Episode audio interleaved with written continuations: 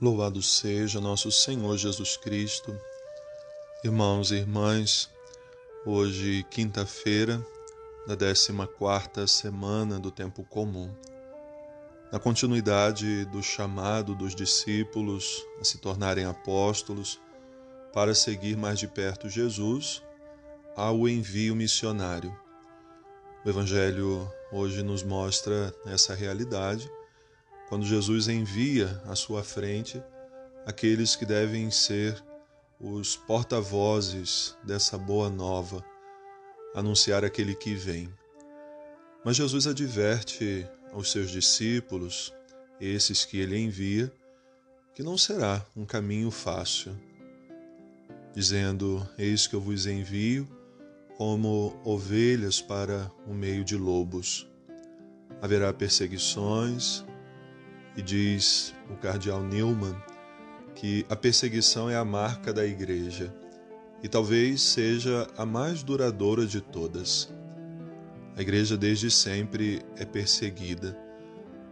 Desde Jesus, que vive essa perseguição, tentam calar a sua voz, mas ele se faz ouvir por aqueles que ele constituiu seus apóstolos, arautos da Boa Nova.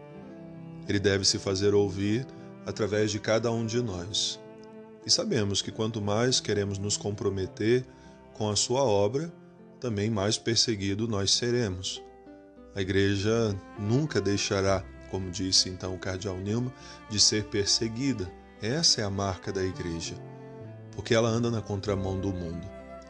Mas Jesus diz aos seus discípulos duas coisas que servem para nós que sejamos prudentes como as serpentes e simples como as pombas. Precisamos viver a astúcia, precisamos ser atentos aos sinais para ver se essa perseguição, que às vezes é velada, outras vezes parte de dentro da própria igreja, não vai nos tirar do caminho do seguimento. Mas sejamos simples, para também perceber esses mesmos sinais que devem sempre nos ajudar a crescer no amor e na misericórdia de Deus.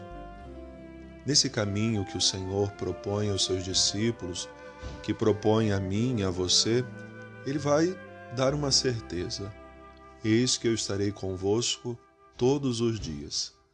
Não será um caminho fácil, mas eu estarei convosco todos os dias apesar de todas as lutas, apesar dessas perseguições, o Senhor que prometeu permanecer conosco, de fato realiza essa promessa. Todos os dias nós devemos sentir essa presença do Senhor. São dias difíceis, sobretudo agora nesse tempo de pandemia. Talvez você esteja passando por um momento difícil, mas essa presença do Senhor é uma certeza que você nunca poderá perder. Já no Antigo Testamento temos acompanhado a história de Jacó, dos seus filhos. Vemos também aqueles que são perseguidos. O Evangelho nos mostra um irmão entregará outro irmão, um pai entregará o filho. Lembremos lá os irmãos de José que o venderam para os egípcios. E depois foi justamente José quem os ajudou. E houve então essa possibilidade do reencontro do pai com aquele filho perdido, com aquele filho vendido, esse encontro amoroso que nós podemos acompanhar hoje na primeira leitura. José, apesar de todas as perseguições, das dificuldades que enfrentou, como disse o próprio Jesus no Evangelho, astuto como a serpente, mas simples como as pombas, viveu esse tempo de espera até que os irmãos chegaram à presença dele. E ele então pôde mudar toda essa história para nos ensinar que, apesar de sermos às vezes rejeitados, devemos encontrar aí também a felicidade. Dizia já Jesus nas bem-aventuranças: Felizes sois vós quando vos perseguirem, quando vos caluniarem, quando vos injuriarem por causa de mim, por causa do Evangelho. Eu sei, meu irmão, minha irmã, que não é fácil. Sofrer por Jesus, sofrer pelo Reino, não é fácil. Mas Ele sofreu por nós. Nosso sofrimento é mínimo diante daquilo que o Senhor sofreu por nós e sofreu até o fim, mas foi um sofrimento de amor. O sentido desse sofrimento está justamente no amor. Quando nós sofremos também por Cristo e pelo Reino, deve ser também por amor, não por outro motivo. Não é por causa de mim, porque eu quis ser o centro das atenções, porque eu quis fazer. Não. É pelo amor pelo amor que eu tenho a Jesus Cristo e pelo amor que eu tenho ao Reino de Deus.